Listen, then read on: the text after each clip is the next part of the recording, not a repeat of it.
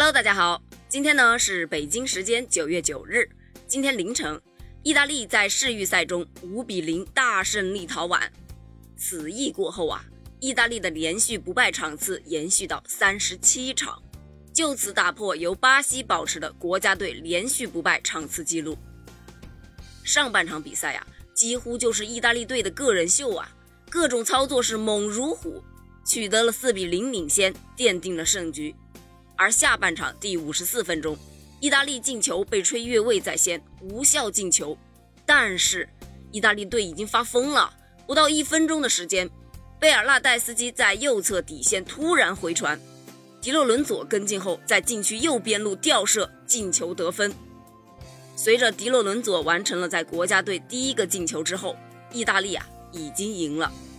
此前呢，巴西队在一九九三年至一九九六年间。连续三十六场比赛都能够保持不败，但此记录啊已经作古。